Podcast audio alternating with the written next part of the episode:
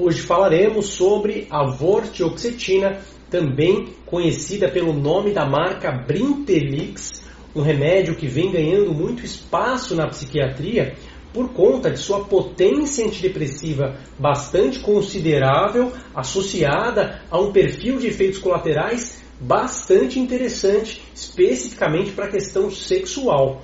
Iremos hoje mencionar, claro, para que quadros esse remédio está indicado, quais são as limitações, quais os quadros e sintomas para os quais ele não tende a funcionar bem. Iremos mencionar também, evidentemente, as vantagens em relação a alguns efeitos colaterais e as desvantagens em relação a outros efeitos adversos e cuidados que você precisa conhecer para fazer esse tratamento, claro, sempre monitorando junto ao seu médico. Sou Bruno Machado, médico pela Universidade de São Paulo, e esse é meu canal em que faço vídeos educativos sobre psiquiatria, sobre saúde mental. Hoje o assunto importantíssimo é a vortioxetina, o Brintelix, um antidepressivo que vem sendo cada vez mais prescrito por conta de algumas vantagens. E, claro, um remédio muito interessante do ponto de vista de alguns efeitos adversos. O Vortioxetina é um antidepressivo multimodal, ele atua em diversos alvos, pelo menos sete alvos conhecidos no sistema nervoso central, não se limitando a inibir a recaptação da serotonina, mas trabalhando nos alvos da serotonina, por exemplo, agonismo de 5-HT1A, 5-HT1B, que são alvos específicos, também o antagonismo de alguns alvos que levam a efeitos adversos, todas essas ações bastante sofisticadas no nosso sistema nervoso trazem a ação antidepressiva potente combinada a um perfil diferente de efeitos adversos, muitas vezes vantajoso. É interessante frisar que é um remédio que foi estudado de maneira bastante extensiva em relação a ensaios clínicos, comparativos, inclusive com a venlafaxina, e mostrou sim uma potência muito considerável, inclusive parelha com antidepressivos muito potentes. Mas, claro, teve algumas vantagens em relação a não levar com tanta frequência a redução do interesse sexual, aquela saciedade artificial da libido que incomoda muitas vezes e que limita o uso tanto para homens quanto para mulheres. E, evidentemente, um remédio que não tem aquela ação de retardar a ejaculação, então não tem aquela vantagem de tratar a ejaculação precoce, mas também não atrapalha naquelas pessoas que têm a tendência a retardo ejaculatório e até a anorgasmia. Então, nesse sentido, ele pode ser vantajoso muitas vezes, embora não seja utilizado para o tratamento de ejaculação precoce. Então, claro, caso a caso vai haver aí a vantagem ou a desvantagem. Muito interessante a gente frisar que é um remédio eficaz, útil na depressão maior, nas fases agudas, e é um remédio que pode ser usado também na fase de manutenção com uma boa tolerabilidade por grande parte dos pacientes. Né? No entanto, é um remédio que tem uma certa limitação em relação ao controle da ansiedade. É um remédio que não mostra grande vantagem nos estudos em relação a transtornos de ansiedade. Então, síndrome de pânico ou crises de pânico isoladas, sintomas ansiosos que estão relacionados a quadros depressivos. É um remédio que não tende a ajudar tanto.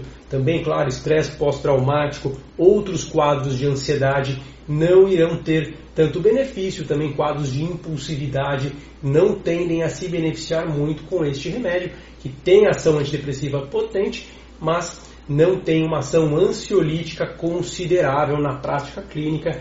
Então, ele pode até ser usado para quadros mistos, mas não pode ser o carro-chefe de um tratamento para ansiedade, e é um erro comum que a gente vê no consultório, né? Muitos pacientes chegam tomando esse remédio para quadros ansiosos e tem resultados muitas vezes bastante ruins. As doses que encontramos nas farmácias são de 5 mg por comprimido, 10 mg por comprimido e 20 mg por comprimido.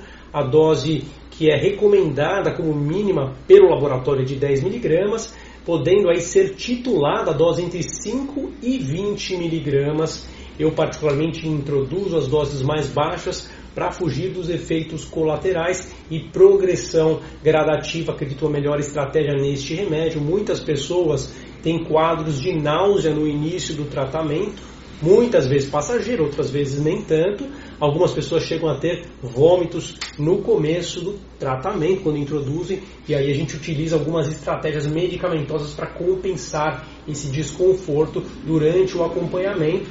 Mas, via de regra, a média de uso é entre 10 e 20 miligramas. Algumas pessoas até com 5 miligramas já observam benefícios bastante consideráveis, dependendo, claro, de outras características, como peso, como a gravidade dos sintomas e características individuais de cada paciente. Interessante lembrar que pacientes que usem fluoxetina, bupropiona, que usem paroxetina em concomitância devem considerar reduzir a dose porque estes remédios que eu falei podem elevar os níveis da vortioxetina dupla Intelix. Então, se houver uma associação, é necessário cautela dada a possibilidade de elevação dos níveis sanguíneos com estes remédios que eu falei aqui. Além da possibilidade de náusea, de vômitos, vemos ainda alguns pacientes mencionarem cefaleia, tontura, alterações no trato gastrointestinal com certa frequência, mas muitas vezes efeitos passageiros,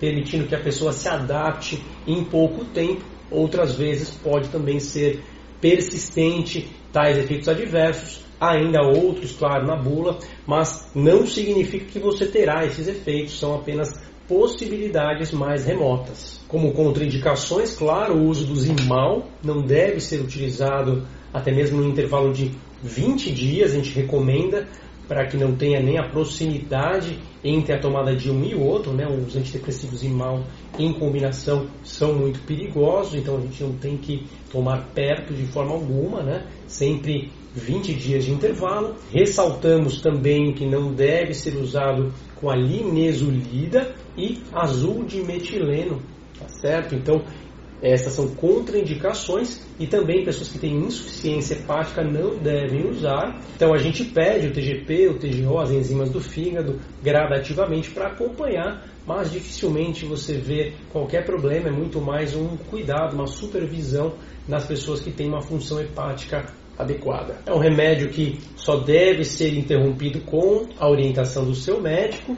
Claro, é recomendado uma redução gradativa para fazer a interrupção, mas em geral não acontecem sintomas de retirada muito severos. Ele tem uma meia-vida um pouquinho mais longa e isso evita os sintomas adversos de maneira bastante interessante durante a retirada.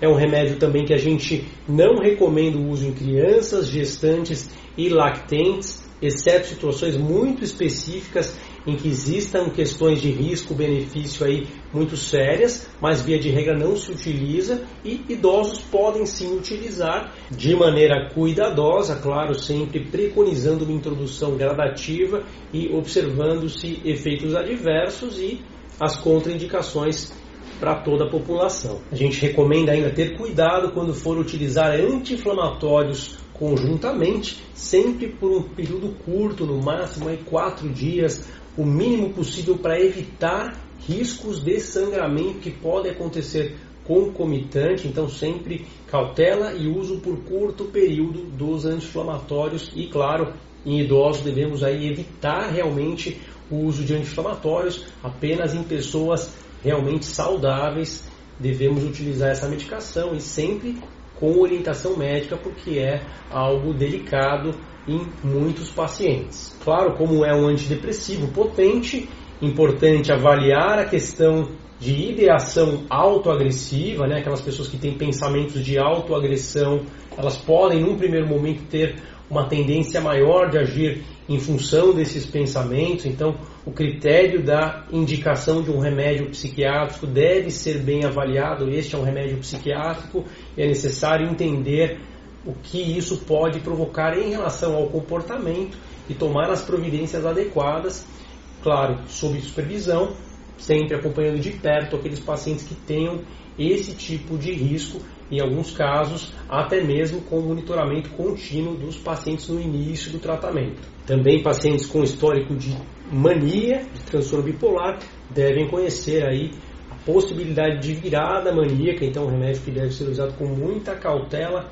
e sempre com associações medicamentosas nesta população específica de transtorno bipolar. Sempre lembrando, o objetivo aqui é educativo e ninguém deve se automedicar. Se você está gostando do canal, deixa aqui o seu depoimento, escreva o seu histórico, o seu relato, peça os temas que te agradam, aquilo que você quer saber. Fique à vontade, o espaço aqui é seu. Pode curtir o vídeo, compartilhar, mandar para alguém de quem você goste. Enfim, a gente continua nos próximos vídeos. Tchau, tchau.